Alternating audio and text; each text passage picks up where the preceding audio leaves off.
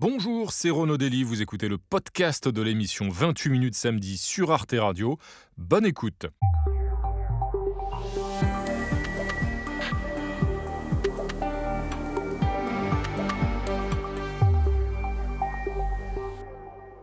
Bonsoir et bienvenue à tous. Je suis très heureux de vous retrouver pour ce nouveau numéro de 28 minutes samedi en compagnie ce soir de l'autrice franco-ivoirienne Marguerite Aboué, scénariste de bande dessinée, célébrée au Festival d'Angoulême. Elle a notamment inventé le personnage d'Aya de Yopougon, Yopougon du nom du quartier d'Abidjan où Marguerite Aboué a grandi.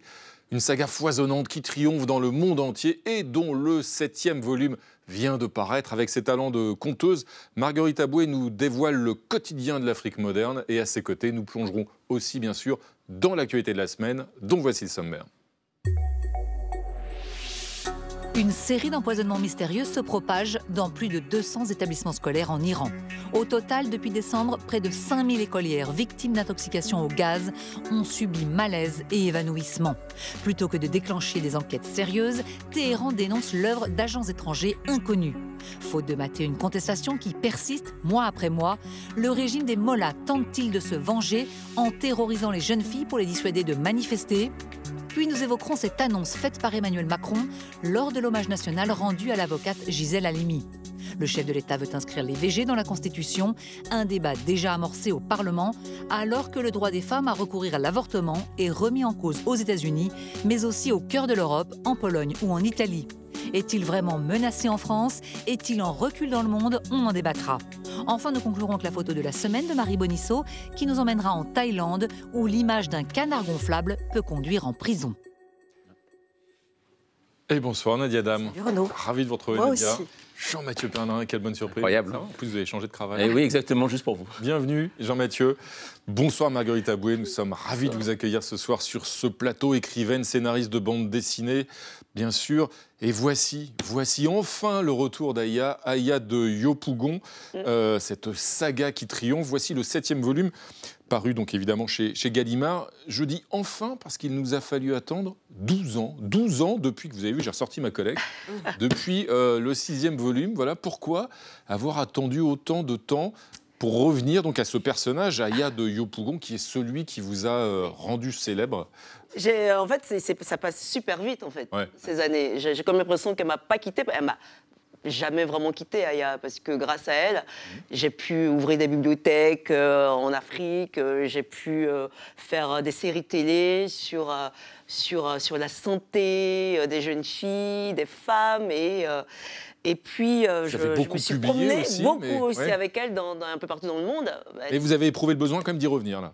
Ah, c'était nécessaire. Il y a un moment, euh, tout ce que j'ai pu vivre pendant toutes ces, euh, toutes ces dernières années m'ont voilà, ramené forcément à, mes personnages. Et voilà, tout ramène forcément un moment ou un autre à Aya de Yopougon. On va voir ça tout de suite ensemble, Marguerite Aboué. On va commencer évidemment, comme chaque samedi, par euh, le portrait. Et votre portrait, il est signé Philippe Ridet, il est lu par Sandrine Calvez. Ma chère Marguerite Aboué, 30 août 1983, une petite fille découvre la France pour la première fois. Dans quelques jours, elle fera sa rentrée dans un collège du quartier Guy à Paris. Elle se souvient d'Abidjan, 7000 km au sud, et de l'immense quartier de Yopougon. La petite fille, c'est vous Yopougon, c'est votre univers. Vous y êtes né en 1971, vous y avez grandi, troisième enfant d'une fratrie de cinq. Et j'espère qu'ils seront fiers de, de moi. Là-bas, c'est un melting pot de religion, de nationalité, de classe sociale.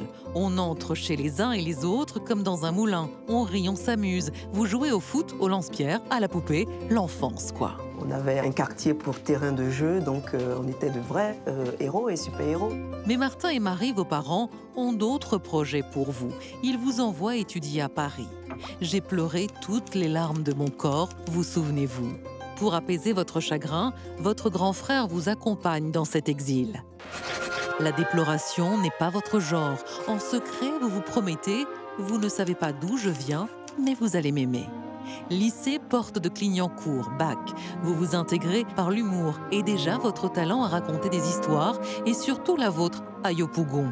C'est le quartier où sort le premier tube, euh, où, euh, où, sort la première danse. Euh, il se passe tout à Yopougon. Vous en faites profiter les copines de lycée, les enfants, que vous gardez lors des soirées de babysitting quand vous êtes las de lire Le Petit Pousset. Je n'ai pas écrit par passion, mais comme une thérapie.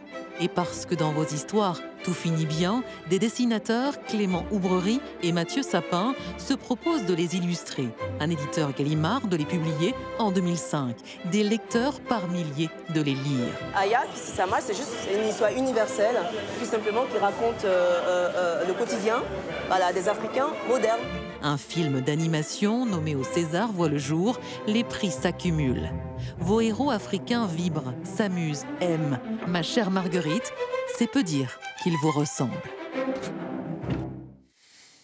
Alors Marguerite Aboué, comment vous expliquez quel parcours, quelle belle histoire. Comment vous expliquez euh, le succès justement de cette saga, un Daya de Yopougon, dessiné évidemment par euh, Clément Aubrerie euh, Ce succès qui ne se dément pas depuis 2005, je crois traduit en 17 langues, 800 000 exemplaires vendus. Ça tient à quoi d'après vous? Parce que c'est un récit qui sonne vrai, authentique, parce que c'est très drôle? C'est universel. Mmh. Et il y a un moment, je, ce succès moi-même, ça m'a ça, m'a un peu surprise aussi. Donc euh, j'étais, euh, j'avais besoin de comprendre pourquoi mmh. des histoires au fin fond de, de l'Afrique intéressaient autant de gens. Et puis j'ai commencé juste à demander aux lecteurs où j'allais, pourquoi est-ce mmh. qu'ils se sentaient si proches. Et ils me disaient à chaque fois, mais ben, en fait, ce sont, ce sont, des histoires qui nous ressemblent. Ce sont les mêmes euh, problématiques qu'on a, c'est juste la manière de, de, de les résoudre qui, qui, changent. C'est vrai, ce sont des problématiques, des, problèmes du quotidien qui se déroulent à Yopougon, à Abidjan, mais qui pourraient finalement se dérouler ailleurs. Un, mot juste sur Aya, ce personnage d'Aya. Elle est en grande partie inspirée de votre maman, c'est ça? Une femme euh, émancipée des années 80, c'est ce qu'on peut dire euh, Oui, il y a beaucoup de ma maman dans, dans, dans, dans, Aya, cette femme qui était euh, ben, instruite, euh, qui, qui était très humaine, tolérante, qui s'occupait beaucoup du, du, des gens du quartier, des autres. qui des autres, et, et qui, nous, enfin, qui nous a inculqué vraiment le, le, vivre ensemble, le goût du partage, et puis, et puis l'impulsion de la curiosité. Et ça, je pense que pour un enfant, avoir des parents qui, qui vous disent, mais mais euh, vous l'esprit. Aller chez les gens, discuter avec les gens. Euh, quand, on a, quand on est curieux, curieux, pardon, on n'a pas peur des autres. Ah, il y a un rituel à chaque euh, nouveau volume, c'est qu'on se rend directement à la fin, déjà pour voir la mhm. recette et pour voir aussi le, lexique dans lequel vous donnez des, définitions, des expressions et des mots en nouchi. Le nouchi, c'est un, argot qui est principalement parlé par les, par les jeunes. D'ailleurs, ça m'a étonné parce qu'il y a plein de mots qu'on parle ici en France qui viennent du nouchi. La go, par exemple, c'est une fille sans jaillir. Oui, sans jaillir, c'est même dans le, dans le dictionnaire. Exactement. Et de, on dit du nouchi que c'est un Français qui est africanisé avec le sourire. J'aime beaucoup la forme vous êtes d'accord avec, avec ça humour ah Oui, oui, oui, je le dis souvent aussi. C'est, euh, euh, enfin, je, trouve que d'avoir, d'avoir justement euh, colonisé. la langue du colon, je trouve ça. Il y a un effet boomerang. je, trouve ça, je trouve ça assez, assez intéressant. Mm. on le voit, votre, ce dernier tome, il se passe d'ailleurs, même vous le datez hein, presque en 80, puisqu'il y a l'élection de François Mitterrand dedans. Est-ce qu'il y a de Yopougon, finalement, ça pourrait se passer aujourd'hui, ou la Côte d'Ivoire a trop changé? Euh, je pense que ça pourrait se, se passer aujourd'hui, parce que je triche, hein. même si euh, je situe cette histoire dans les années 80, hum. euh, les problématiques sont les mêmes hein, aujourd'hui. Et mais je pense que si ça se passait aujourd'hui, Aya manifesterait. Enfin, ce serait hum. une jeune fille qui serait aussi militante, qui, qui voudrait aussi bouger les choses, faire avancer la condition féminine et, et encore, encore Aujourd'hui, plus qu'avant même. Parce que ce quartier d'Abidjan, vous y restez fidèle, vous en revenez d'ailleurs, vous avez toujours des activités là-bas, des associations. Il a quand même changé euh, au fil du temps par rapport à la vision, j'allais dire à la fois très positive et puis euh, très drôle d'ailleurs que vous en donnez des années 80. Oui, ça a beaucoup changé. Justement, la physionomie même du quartier, mm. euh, la, population a triplé. Il y a encore une classe moyenne. Il y a, alors, c'est, ouais, cette classe juste euh, mm. dont faisaient partie mes parents n'existe mm. plus vraiment. Et euh, il y a une classe très riche et puis euh, les trois quarts de la population égalité. Mm. est, très, très, pauvre. on parle du, passé justement, Marguerite Aboué. Nous avons une, archive à vous montrer. On va remonter une trentaine d'années en arrière. Parce qu'il paraît que toute petite déjà, vous aimiez raconter des histoires. Voilà, vous en avez toujours, toujours raconté. Eh ben, on va écouter un homme qui est un de vos compatriotes, d'ailleurs qui est ivoirien, un homme dont c'est le métier justement de raconter des histoires. Oui, c'est un musicien et un conteur ivoirien, donc il est reconnu dans le monde entier. Il s'appelle Manfé Aubin et dans cette archive qui date de 1992, il parle de son métier bien sûr, mais il parle aussi de transmission. Regardez.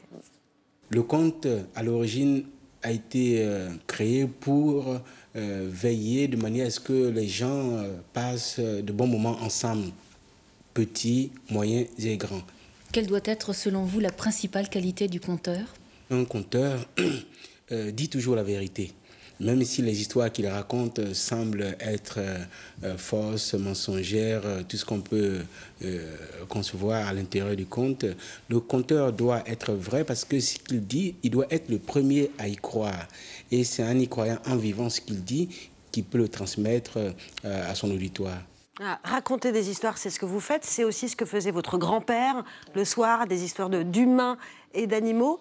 il a raison quand il dit ça, un conteur doit toujours dire la vérité? Alors. Est-ce que c'était votre non, cas parce que moi, je, Non, parce que moi, j'ai beaucoup menti. Moi, mon grand-père euh, m'a dit que raconter des histoires, c'est aussi euh, euh, façonner aussi.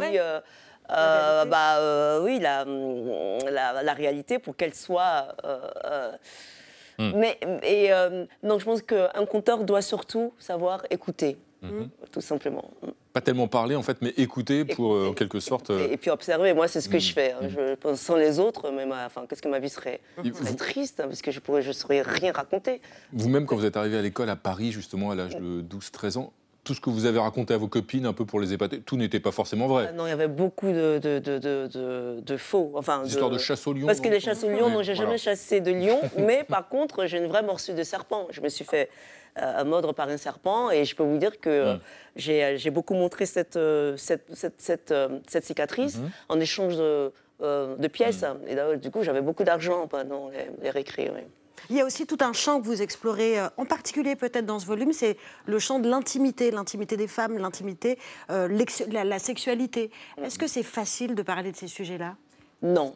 Non, non, c'est encore très, c'est très tabou. Et justement, moi, je milite pour l'éducation à la sexualité justement dans les collèges. Et c'est ce que je fais dans, dans ma bibliothèque. Vous concrètement? Vous vous rendez vous-même dans les établissements pour... Euh, ah, oui, je suis assez présente. en fait, j'ai des bibliothèques jeunesse, de la maternelle à la terminale, et on part, euh, tout part du livre. On prend un livre qui raconte euh, une histoire et on discute avec les jeunes qui sont là. Et, parce que je trouve que c'est super important. Quand une jeune fille ne sait pas son corps et ne sait même pas négocier un rapport sexuel non protégé, là, je pense que tout, voilà, tout commence par, Cette dimension-là, puis il y a l'homosexualité aussi que vous abordez, qui est aussi souvent un sujet tabou en Afrique, pas seulement en Afrique d'ailleurs, mais en Afrique aussi. Donc ça aussi, euh, participer de, la levée de ce tabou. En fait, c'est important. Enfin, Pour mm. moi, je peux pas, je, comme on dit, je, non, je peux pas être gazelle et ignorer la forêt. Mm. Et, euh, et, tous ces sujets euh, qui font partie du quotidien et qu'on on mm. évite de de, de, bah, de regarder, bah, je, voilà, moi j'en fais, j'en fais des histoires. Et la BD, justement, la BD africaine, eh bien, elle trouve aujourd'hui, Jean-Mathieu, de nouveaux moyens d'expression. Eh bien oui, parce que souvent, pour lire une BD euh, sur le continent africain, il suffit d'une chose, en fait, c'est d'allumer son smartphone. Euh, c'est vrai, hein, parce que les auteurs d'aventures dessinées sont très nombreux. Ils sont entre 1000 et 1200 rien que eh bien, pour l'Afrique francophone. Alors c'est un peu un sacerdoce, euh, c'est vrai, car il existe, faut bien dire, peu d'éditeurs spécialisés. il y a une petite dizaine à peine, hein, dans une quarantaine de, pour une quarantaine de pays. des librairies qui sont surtout concentrés euh, dans les grandes villes, comme les bibliothèques aussi, euh, vous en parliez, et un lectorat bah, surtout qui a un, bah, pouvoir d'achat assez euh, fragile. Alors beaucoup optent pour le numérique. Il y a 660 millions d'Africains qui posséderaient un smartphone et des éditeurs bah, n'ont pas hésité à lancer donc des BD format Internet. La plateforme que vous connaissez peut-être, Webtoon Factory, eh bien la collection Moabi Factory, c'est la première en fait à rassembler des webtoons. En fait, les webtoons, c'est des BD à scroller sur votre téléphone, sur son portable, et sont écrites exclusivement, celle-ci, Moabi Factory, par des auteurs euh, africains. D'autres, comme l'autrice camerounaise Elions, se lancent dans le euh, crowdfunding pour trouver le moyen de vivre de leur art. Donc c'est un vrai quotidien de, la débrouille. Alors il existe, il faut bien le dire, euh, Marguerite, une vraie tradition de la BD dans certains pays africains. Est-ce que d'après vous, le numérique peut faire aider à les faire connaître au-delà du continent Oui, oui, alors et puis moi je suis, je suis pour en plus, parce que comme vous l'avez dit, hein, il y a peu de structures qui, mmh. offrent euh, bah, la possibilité à tous, ces, à tous ces artistes de pouvoir, de pouvoir sortir un, une, un livre. Et, euh, et moi, j'en rencontre énormément quand je vais en Afrique. J'ai tous ces jeunes qui veulent en faire le métier, qui ont des projets. Et, euh, et je leur dis bah, de commencer justement par le numérique. Ah oui. Il y a peu de structures, dites-vous, et notamment parmi vos multiples engagements, depuis 2008, je crois, vous investissez beaucoup dans le développement des bibliothèques en Côte d'Ivoire. Comment ça se passe aujourd'hui? Quelle est la situation? Est-ce que vous, cette mission, elle, elle alors, marche bien? Alors, c'est ma plus grande fierté, hein. bon, après, après, après ma fille Aya, bien sûr. et on a cinq bibliothèques, une sixième qui, ouvre, qui va ouvrir en mars.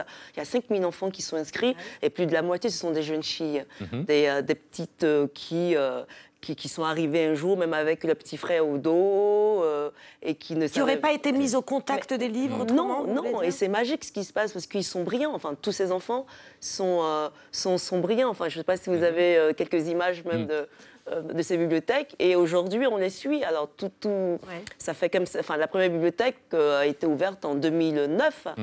Et euh, on a des enfants qui aujourd'hui qui, ont grandi, et qui reviennent et qui, et qui, et qui reviennent aider les plus, euh, les, mm. plus, euh, les plus petits et qu'on suit. Il y en a qui sont même, on a aidé à, venir ici pour que, enfin en France, pour qu'ils continuent leurs études. Et ça, c'est une forme de transmission aussi ensuite de génération en génération quand ils, grandissent. Marguerite Aboué, vous restez avec nous, bien sûr. Vous allez voir, c'est l'heure maintenant de commencer notre petit tour de l'actualité de la semaine. Ce soir, eh bien, on embarque avec Olivier Boucreux qui nous emmène voir ailleurs ce qui fait la une de la presse hors de nos frontières. On franchit le Channel, direction Londres. Alors que tout le pays ne parlait que de la discorde royale, un nouveau small talk est venu remettre l'infatigable Bojo sur le devant de la scène. Former Prime Minister Boris Johnson has recommended his own dad for a knighthood in his resignation honours list. Yes, that's right. C'est la British coutume. À leur départ de Downing Street, les premiers ministres proposent une liste d'honneur des personnes qu'ils souhaitent voir anoblies. D'après The Times, celle de Boris Johnson compterait une centaine de noms, dont celui de Stanley Johnson. Des couvertures de magazines et des tweets indignés ont commencé à pleuvoir comme Cats and Dogs, et Keir Starmer, leader de l'opposition travailliste, a d'emblée réagi sur la radio LBC par un concis mais efficace, posant tout haut la question que tout Anglais se pose tout haut. Un ex-premier ministre décerne des honneurs à son père. Pour quel service rendu? On aurait pu penser le Bojo seul contre le reste du monde, au moins du pays. C'était sans compter sa sœur journaliste, Rachel, qui, ne niant pas les faits, a défendu le père et donc le fils et peut-être bien le Saint-Esprit. Le député conservateur d'arrière-ban Michel Fabricant en a rajouté une couche. Et James Daly a tenté de clouter par un. To be prime minister or not to be, that is the question. N'oublions pas qu'à l'époque où il était encore chef du gouvernement, Bojo avait déjà nommé son frère Joe à la Chambre des Lords. What about his sister? What's he going to say at Christmas to his sister? Sorry, I couldn't give you. There's something about this which stinks. Quelque chose de pourri au royaume des nantis. Cela aurait pu passer crème anglaise comme une info TikTok si Stanley Johnson n'avait pas en prime quelques sérieuses casseroles. Comme l'a précisé The Times, il a été accusé de harcèlement sexuel mais aussi de violence conjugale à l'encontre de sa femme dans les années 70. Bojo, au-dessus de la mêlée, n'a pas encore souhaité réagir. Interrogé sur la la question, la ministre des Sciences et de l'Innovation a répondu bravement par un mot spéculation. Beaucoup de bruit pour rien, l'avenir nous le dira. Après parution, la fameuse liste sera étudiée par Downing Street. L'actuel Premier ministre, Rishi Sunak, est la seule personne à pouvoir bloquer les nominations. Bloque-moi si tu peux, répond Boris. Merci Olivier Boucreux, sacrée famille. Hein. Euh, bienvenue à tous les nous, deux. sacrée famille. Je pensais à la famille de Bojo. Euh, c'est l'heure maintenant de s'attaquer à l'actualité de la semaine. Et pour cela, nous accueillons nos deux invités. Eva Morletto, bonsoir. bonsoir. Bienvenue à vous. Vous êtes correspondante à Paris pour le magazine italien Grazia. Et à vos côtés, Ziad Limam. Bonsoir, Ziad, directeur et rédacteur en chef d'Afrique Magazine, dont voici la couverture. Bienvenue à tous les deux. Tout de suite, Nadia, euh, notre premier dossier de la semaine, eh bien, ce sont donc ces empoisonnements suspects qui se multiplient dans de nombreuses écoles en Iran. Oui, et après les, écolières et les collégiennes, ce sont désormais les lycéennes iraniennes qui sont euh, visées par cette mystérieuse vague d'empoisonnement qui a commencé il y a un peu plus de, trois mois. Euh, un gaz toxique non identifié à ce stade qui est répandu dans les écoles, donc, mais aussi dans les internats et dans les clubs de sport. Le décompte officiel fait état de 5000 cas dans 230 établissements situés sur 25 des 31 provinces euh, du pays. Zial on peut que spéculer à ce stade, mais est-ce qu'on peut imaginer en effet que c'est le régime qui est à l'origine de cette euh, euh, vague d'empoisonnement. Est-ce qu'il y a une volonté, en tout cas, de, euh, de punir les femmes pour leur participation à la, à la révolte? Ah, La réalité, c'est qu'on a très peu d'infos. C'est-à-dire qu'on, ce, qui est, ce qui est spectaculaire, c'est l'ampleur de l'attaque, si je puis me permettre. Euh, des centaines de cas. Euh, Sur quasiment tout le pays. Tout le pays, donc ça suppose quand même une part euh, de logistique, d'organisation. Donc si c'est pas le régime, c'est presque, j'allais dire, inquiétant. Ça voudrait dire qu'il y a des gens encore plus agressifs, et radicaux, plus, radicaux, qui se vengeraient de ces femmes et de ces jeunes filles qui ont été effectivement le fer de lance dès le départ des manifestations. Et, et ça dit quand même à quel point cette société est cassée. Euh, c'est-à-dire que pour en arriver, que ce soit euh, des agents incontrôlés, que ce soit des agents contrôlés, que ce soit des gens encore plus cinglés, etc., ça prouve à quel point les femmes sont devenues l'incarnation euh, de ce qu'il faut casser, réprimer, détruire, fermer, dans un pays où d'abord les femmes ont été à l'avant-garde de la, de, la, de la révolte, mais c'est aussi un pays où c'est assez subtil. cest que les femmes en Iran ne sont pas euh, outcast, on en parlait avant mm. l'émission, comme euh, en Afghanistan. Enfin, elles, représentent 60% des diplômés en elles Iran. Elles sont dans la vie civile, elles sont à la fac, elles sont euh, dans les systèmes. Il y a des femmes ministres, bon, elles sont voilées mm. bien, bien, mais elles, donc, donc c'est quand même très, très surprenant comme. comme C'est ça le risque, Eva Morletto, justement, c'est quels que soient les auteurs de ces attaques, que ce soit le régime, ou que ce soit des groupes encore plus radicaux ou des dissensions internes au régime, c'est d'essayer d'aller vers une dérive à l'afghane, si j'ose dire, c'est-à-dire vraiment de sortir, par exemple, les jeunes filles de la scolarisation et a fortiori de, du mouvement de euh, rébellion C'est possible, mais on se demande pourquoi, dans le sens que, comme, euh, comme on disait, c'est deux situations vraiment euh, distinctes et différentes.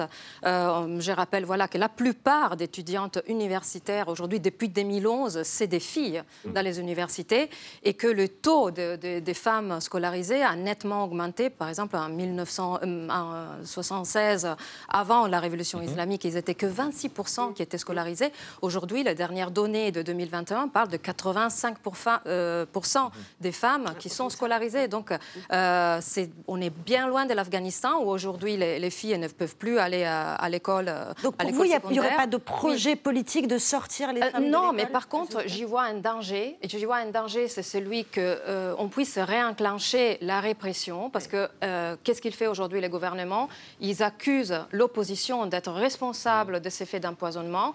Et on les voit d'ailleurs par les arrestations où, où euh, ont eu lieu ces arrestations, souvent dans des régions qui sont déjà hostiles au gouvernement en place.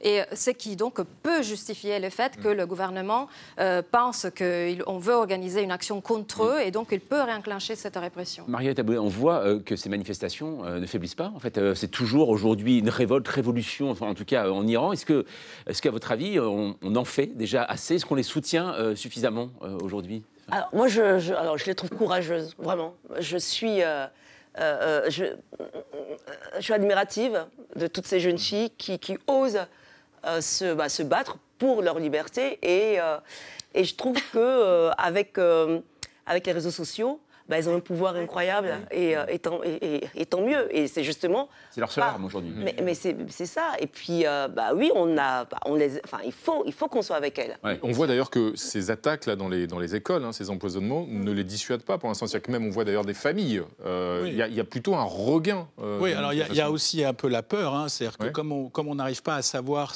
quel est ce gaz, il y a des familles mmh. qui disent que leurs enfants, que leurs filles sont restés malades, que les symptômes varient. Les symptômes qui varient. Donc il y a quand même une, une, angoisse euh, qu'on mmh. peut comprendre du côté des parents.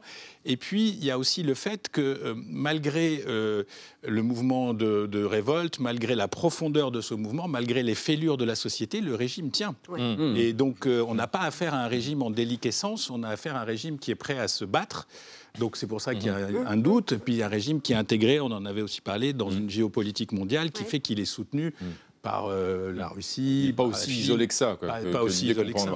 Euh, Marguerite Eboué euh, l'évoquait à l'instant. Nadia, il y a aussi la question de la communauté internationale, du regard ou de l'aide qu'elle peut apporter justement à cette révolution et la communauté internationale qui commence à se soucier justement de cette vague d'empoisonnement. Hein. Oui, à commencer par les États-Unis avec la Maison-Blanche qui a estimé, c'était lundi, qu'une enquête, si enquête il devait y avoir, pourrait relever du mandat des Nations Unies. Écoutez ce que dit la porte-parole de la Maison-Blanche, Karine Jean-Pierre.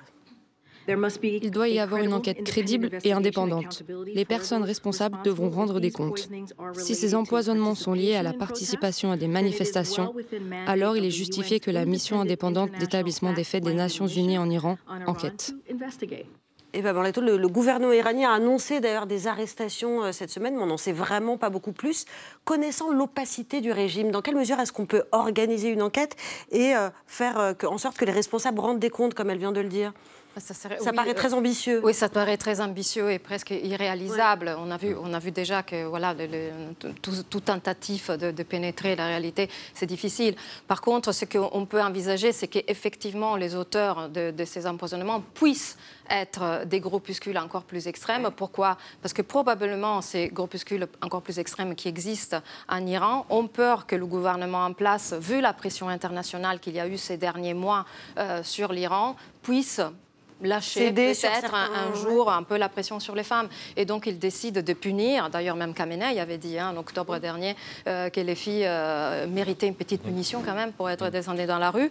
Et même si maintenant il, euh, il affiche de, voilà, de vouloir condamner ces gens, mais il est possible que des groupes parallèles puissent voilà, faire ce que le gouvernement ne peut pas faire sous la pression internationale. Tout ça dans un contexte, même où l'Iran n'a jamais semblé aussi proche de détenir l'arme nucléaire. Oui. Parce qu'on est, ça, se joue au pourcentage mm. euh, près, mais c'est un pourcentage majeur. Mm. Euh, donc euh, pour les Américains, il y a quand même cet enjeu-là. Il y a les, Israéliens qui continuent à pousser le dossier mm. activement. Donc on voit bien que la situation intérieure de l'Iran et son positionnement extérieur sont, mm-hmm. sont, sont totalement liés. Alors c'est maintenant l'heure du temps fort en images de la semaine et ce soir il nous emmène en Géorgie où la rue a fait reculer le gouvernement. Après plusieurs manifestations, ce gouvernement a retiré un projet de loi qui voulait classer comme agents de l'étranger les médias et ONG recevant au moins 20% de leur financement de l'étranger. Mais Moscou dénonce ces manifestants, accentue sa pression sur Tbilissi en évoquant d'ailleurs le précédent de la révolution ukrainienne de 2014. Cela ressemble beaucoup à Maïdan à Kiev. Il ne fait aucun doute que la loi sur l'enregistrement des organisations qui reçoivent plus de 20% de leur financement de l'étranger, n'est qu'un prétexte pour les manifestants pour lancer une tentative de changement de régime par la force. Alors l'Union européenne doit-elle soutenir davantage ce petit pays, hein, la Géorgie, qui frappe à la porte de l'UE, mais qui reste toujours, on le voit, sous la menace de Moscou? Eva Morletto alors, est-ce qu'il doit les soutenir? Euh, Oui, euh, théoriquement. Mais euh, alors, est-ce que ça pourrait être une Ukraine 2 C'est mhm. ça, c'est ça la question. Alors, je pense pas. Hein, même si, bon, sur les analyses, on reste quand même prudent parce que sur sur l'Ukraine, on s'était planté complètement. Donc, on ne pensait pas qu'il y avait cette invasion. Mais là, quand même, puisqu'il y a eu le conflit en Ukraine, on a une Poutine qui est complètement affaibli par cette guerre qui s'est enlisée contre toutes ses prévisions. donc, c'est complètement improbable. Ce qui, par contre, peut être très possible, c'est que Poutine puisse, et c'est la même chose qui est en train d'arriver dans les Balkans mhm. et en Serbie particulièrement, qui puisse attiser les groupes pro-russes qui existent en Géorgie, et notamment des, groupes qui sont euh, quand même protégés par des oligarques très mhm. puissants, et euh, puisse donc créer une désordre intérieur à ce pays pour déstabiliser le mhm. régime. ce serait à mettre en lien avec les difficultés éprouvées par la Russie sur le terrain en Ukraine? Ce serait une manière d'ouvrir un autre. Euh, tout à fait, mais c'est déjà le cas en ce qui mhm. se passe dans, dans l'ex-Yougoslavie. En fait, ils sont en train de recevoir quand même des aides du Kremlin, les groupes pro-russes en Serbie, et déjà, ils se sont enclenchés plusieurs désordres, que ce soit au Kosovo, que ce soit dans, les éclaves serbes même. Est-ce que ça veut dire aussi, Ziad dans cet euh, objectif de déstabilisation, on peut dire, de, la part de la Russie, ça voudrait dire aussi que l'Union européenne euh, est faible? Parce qu'en effet, la Géorgie frappe à la porte de l'Union européenne et on ne peut pas la défendre. Et on lui a refusé le statut de candidat. Euh, oui, bah, au mois de juin dernier. Bah, statut officiel de candidat. on l'a refusé. Déjà, les Balkans, c'est compliqué. Mm. Donc, je veux dire, tout ça est quand même dans le contexte de la formidable lutte d'influence entre la Russie qui veut contrôler son, son univers post-soviétique. Qu'elle estime précaire, en fait. Qu'elle estime son précaré. Et la référence de Lavrov à Maïden, c'est un mm. message très clair. Ce mm. que vous avez fait en Ukraine, vous ne le ferez pas en Géorgie. Et, on vous prévient. Et donc, toutes ces républiques caucasiennes, mais la Biélorussie, enfin, tout, tout, ce, tout cet environnement russe, euh, les Russes décident qu'il n'est pas question mhm. que ça pousse vers l'Europe. Le problème, c'est que les opinions publiques mhm. sont totalement europhiles. Bien sûr. Et donc, euh, On a vu ces images très fortes d'une manifestante avec un drapeau européen qui ressemblait un peu à ces images de Maïdan, justement. le cynisme, c'est de dire que c'est infiltré. Aux valeurs de l'Europe. C'est infiltré, c'est pour ça qu'on fait la loi, euh, parce que les services secrets américains, parce que je ne sais pas qui. Le complotisme habituel. Donc c'est infiltré. Mais la réalité, c'est que c'est des gens et même le gouvernement géorgien, qui est tenu par un oligarque proche, semble-t-il, de Poutine, a quand même fait campagne sur une éventuelle adhésion. Alors, euh, on, va passer à un autre dossier euh, d'actualité de la semaine. Euh, Nadia, cet autre dossier, bah, c'est l'annonce d'Emmanuel Macron. C'était mercredi, hein, le 8 mars, évidemment. Emmanuel Macron qui a donc annoncé son intention d'inscrire l'IVG dans la Constitution. Oui, c'était dix minutes à peine après avoir commencé son discours d'hommage à l'avocate Gisèle Halimi. Emmanuel Macron qui a annoncé la présentation d'un projet de loi pour inscrire l'interruption volontaire de grossesse dans la Constitution. Et comme le Sénat avant lui, il a choisi d'évoquer la la liberté de recourir à l'IVG, non le droit d'y recourir. Le texte est attendu dans les prochains mois. Est-ce qu'il y a urgence, Eva Morletto, à sécuriser le droit à l'avortement? Regarde, par exemple, ce qui s'est passé aux États-Unis, c'est-à-dire la, la, suppression de la jurisprudence de, qui autorise l'avortement dans tous les États. Je trouve que c'est symboliquement, c'est très fort. C'est maintenant qu'il faut le faire. Après, sur les cas français, il y a le risque qu'en les mettant dans les paquets de réformes constitutionnelles, ça. puisse être compliqué. Et donc, euh, euh, vu que c'est prévu aussi une grosse réforme des institutions, un parcours législatif exactement de le mettre dans ce paquet. Il faut peut-être euh, un texte spécifique, vous voulez dire, sur l'inscription. Exactement. Dans la, Mais par contre, sur les temps, on est et sur les symboles mmh. surtout, on est complètement d'accord. Il y a partout dans le monde aujourd'hui un vrai risque, mmh. que ce soit, on a évoqué tout à l'heure la guerre en Ukraine, on peut mmh. dire en Pologne, il y a énormément de filles ukrainiennes qui ont été violées par des soldats russes et qui sont aidées aujourd'hui clandestinement par des femmes euh, bénévoles qui essayent de faire venir des pilules euh, abortives sur les territoires polonais parce que de facto, c'est devenu pratiquement mm. impossible. Mm-hmm. Euh, c'est comme ça en Amérique latine. On a des pays comme le Salvador où si vous êtes un tueur à gage d'un cartel de narcotrafiquants, vous risquez le même euh, nombre d'années de prison qu'une femme qui a subi une fausse couche, 30 ans de prison. Euh, on a une ola verte qui part de l'Argentine, de femmes qui veulent que le, que le droit soit mis dans les lois nationales et ce n'est pas encore le cas. Donc c'est un peu partout, y compris dans mon pays. Oui, on va y venir dans un instant, mais tout d'abord, Ziadimam, tout ce que dit Eva Morletto, évidemment, est juste. C'est vrai qu'on voit que l'avortement est menacé dans un grand nombre de, pays, y compris en Europe. Hein. Vous rappelez le cas de la Pologne et on va évoquer euh, le cas de l'Italie dans un instant. Mais en France, on voit un certain nombre de responsables politiques, je pense notamment à Marine Le Pen d'ailleurs, qu'on a parlé cette semaine, dire mais en France, il n'y a pas de menace. Euh, est-ce que c'est vraiment une urgence dit-elle. Est-ce qu'en France, euh, c'est justement en vertu de ce, cet univers, de ce climat décrit par Eva Morletto à l'instant, important d'inscrire aujourd'hui l'IVG dans la Constitution Je pense que c'est important. En termes de symbole, c'est très, c'est mmh. très fort. Je pense que pour euh, le président Macron, il y a aussi cette volonté d'être celui qui euh, a, posé cet acte-là. Mmh. Euh, ça restera peut-être si on arrive au bout du processus.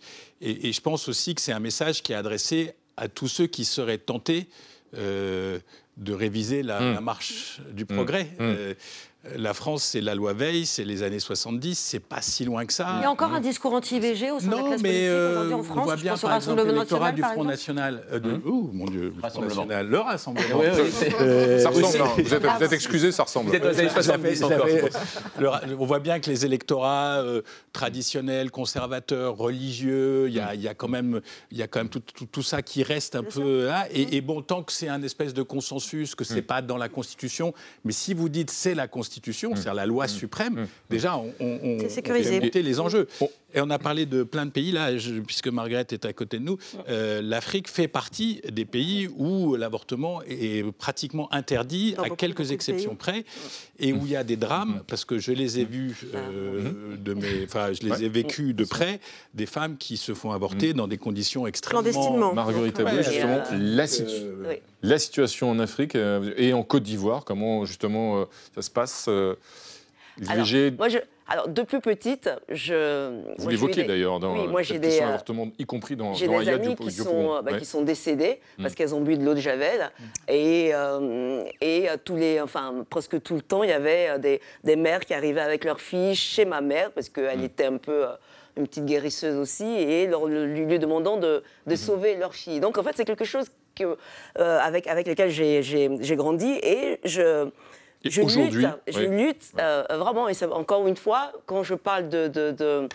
de, cette jeunesse qu'il faut éduquer, mhm. qu'il faut... Euh, bah, Protéger, euh, à, toutes ces jeunes accompagner, filles, accompagner. Et, ça, et puis il y a la loi aussi, il y a les régimes même qui parfois interdisent effectivement. Interdisent, donc il y a quand même 25 millions hmm. de femmes bah, mm. qui, bah, qui font des IVG bah, dangereuses quand même dans, dans, mm. dans, dans, le monde par an. Et, et c'est la troisième cause quand même de, de mortalité. Mm donc des martinelles. Donc moi, je ne vois même pas, en fait. Mhm. Moi, ce, mhm. ce, ce projet de, de, loi, pour moi, enfin, c'est même pas, il faut, il faut, il faut, le sceller, il faut le, le mettre dans le Il y a, il y a, il y a tous ces pays, donc notamment euh, une, vingtaine de pays, je crois, total, où l'IVG est totalement interdit, et notamment des pays euh, en Afrique. Puis il y a des pays, donc y compris en Europe, on l'évoquait à l'instant, où euh, l'IVG est autorisé, mais où les inquiétudes se multiplient justement quant à l'avenir de cette liberté des femmes.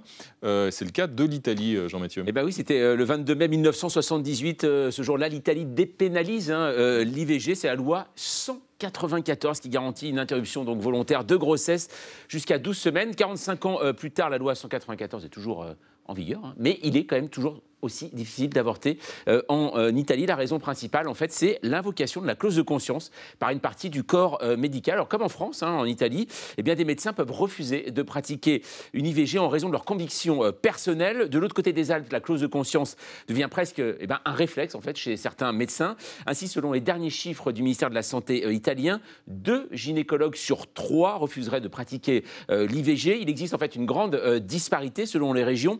Ainsi, il y a des statistiques de 2016 euh, qui explique qu'en Molitze, c'est une région donc, du, sud-est de la péninsule, 94% des gynécologues en appellent à la clause de conscience, tandis que dans le Val d'Ost, hein, qui est vraiment la frontière de euh, la France, eh bien, ce pourcentage n'est que de 13%. Alors un contraste entre le nord et le sud qui parfois eh bien, oblige les femmes eh, à se déplacer dans leur propre pays pour faire respecter eh bien, leurs droits. Et le débat n'est pas clos, il faut se rappeler en 2018, le pape François qui avait comparé l'avortement à l'embauche d'un tueur à gages, et donc Georgia Meloni, hein, première ministre, qui joue euh, ambiguïté, puisqu'elle ne souhaite pas, elle, modifier la loi 194. Elle a déclaré tout de même à plusieurs reprises pendant la campagne qu'il existait d'autres options euh, que euh, l'IVG, et notamment les aides financières euh, de plusieurs milliers d'euros pour convaincre les femmes enceintes dans des situations précaires de ne pas recourir à un avortement. Alors, Eva Morletto, est-ce qu'il y a un risque tout simplement de voir en Italie, vous avez parlé de la Pologne tout à l'heure, est-ce qu'il y a un risque en Italie de voir ce qui se passe en Pologne depuis 2021, c'est-à-dire une restriction de l'IVG Alors déjà, premièrement, sur ce qu'a dit Giorgia Meloni, on peut constater une chose, c'est-à-dire que c'est son discours, c'est vouloir favoriser tous les mouvements pro-vita qui existent en Italie et qui peuvent désormais euh, œuvrer plus facilement, que ce soit dans les salles euh, du planning familial, que ce soit dans les hôpitaux, dans, dans les ambulatoires, là où les, filles vont euh, pour, pour essayer d'avorter. Ça, c'est une chose. Après, je voulais juste préciser sur la, clause de conscience. En effet, grande disparité entre Nord et Sud, ce qui fait que les Sud, en étant socio-économiquement plus défavorisés, les filles ont plus de difficultés à se déplacer pour, pour aller. Et après, pourquoi ça s'est développé si, de façon exponentielle, ces phénomènes. Parce que c'est vrai que les premiers noyaux, c'était des médecins qui, étaient, qui avaient des convictions soit religieuses, soit traditionnalistes, etc. Et après, qu'est-ce qui s'est passé? Moi, j'avais interviewé des, gynécologues, et qu'en fait, qu'est-ce qui se passe?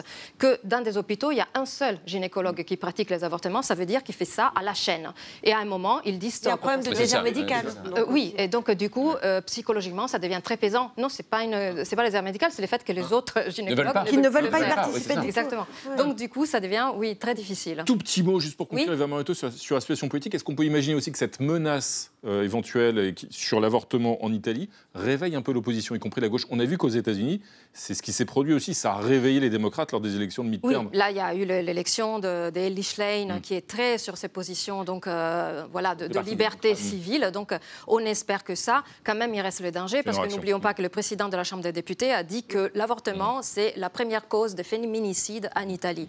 Et c'est une déclaration qu'on peut tranquillement définir d'abject. Merci, merci à tous les deux. Merci Ziadima, merci Eva Morletto. Marguerite Aboué, vous restez avec nous, bien sûr. Vous allez voir, on a quelqu'un à vous présenter. On va retrouver un être euh, différent, mais sympathique. Ici, je vous le garantis, c'est David Castello-Lopez, bien sûr. Chaque semaine, ce grand pédagogue nous en apprend de belles, car il pose des questions qui sont toujours très intéressantes. Ce soir, comment le braille a-t-il été inventé?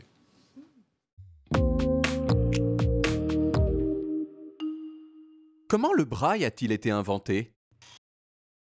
La base du braille, c'est un rectangle qui ressemble à une brique de Lego et qui contient 6 points. En mettant certains de ces points en relief et en laissant les autres à plat, on peut former des lettres selon un principe très très simple. Ça, par exemple, c'est un C, ça, c'est un H, et ça, ça veut dire la lettre qui suit ce caractère est en majuscule. Mais alors, qui a inventé le braille? Nous allons voir.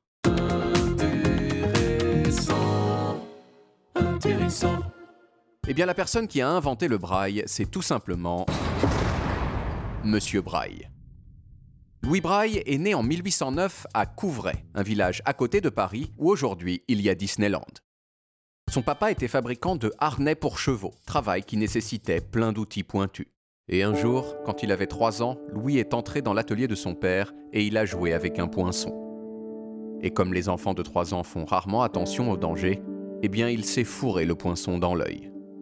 Son œil s'est infecté, puis l'infection s'est répandue à l'autre œil, et à l'âge de 5 ans, Louis était devenu complètement aveugle. Mais il s'est accroché. Il est allé à l'école primaire avec les autres enfants et il a réussi à entrer à l'institution royale des jeunes aveugles, où il était excellent élève. Dans cette école, Louis a entendu parler de ce qu'on appelait l'écriture nocturne, une écriture en relief inventée par un ancien militaire quelques années plus tôt, mais qui avait l'inconvénient, entre autres choses, d'utiliser des cases de 12 points, ce qui les rendait trop grandes pour être lues du bout des doigts. Pendant des années, Louis a travaillé pour améliorer ce système. Et en 1829, alors qu'il n'avait que 20 ans, il a sorti son premier manuel de braille. Petit à petit, ce système est devenu le système international de lecture tactile dans le monde entier. Mais Louis n'a pas connu tout ça puisqu'il est mort à 43 ans de la tuberculose. Braille repose aujourd'hui au Panthéon. Enfin, il y repose seulement en partie, car la commune de Couvray a exigé de garder sur place ses deux mains qui étaient devenues ses yeux. C'était probablement pensé comme un hommage, mais personnellement, je ne suis pas sûr que Louis aurait apprécié qu'on lui enlève les yeux une deuxième fois. Intéressant.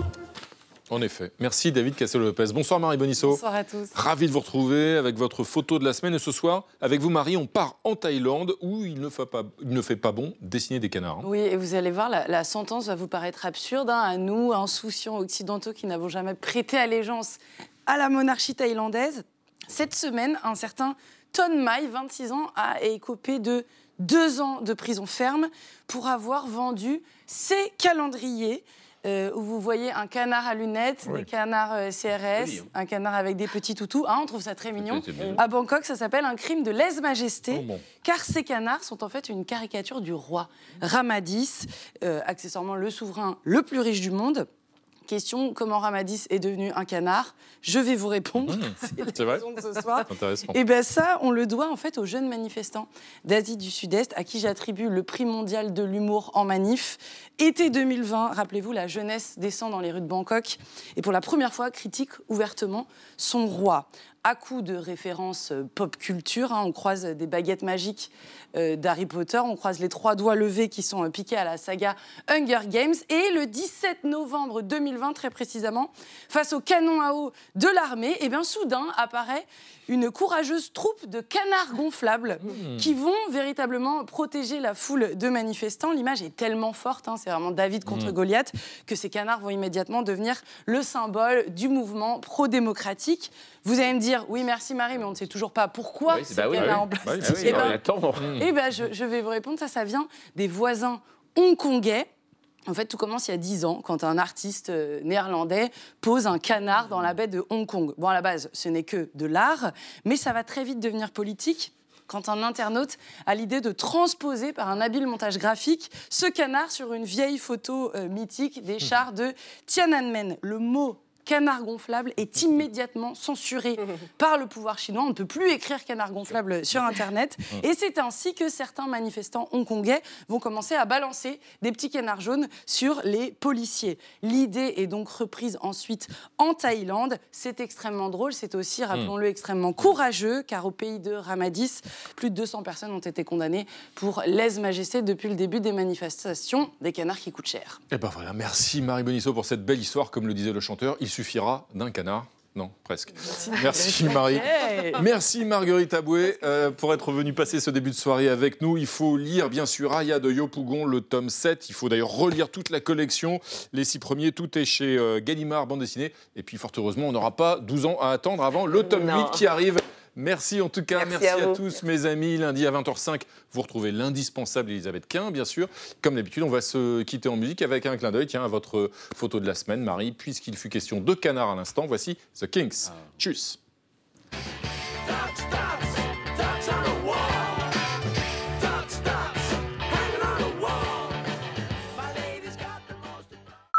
Retrouvez le podcast de 28 minutes sur toutes les plateformes de podcast et sur arteradio.com. Et pour soutenir l'émission, abonnez-vous, commentez, critiquez, mettez des étoiles et partagez le podcast avec vos proches.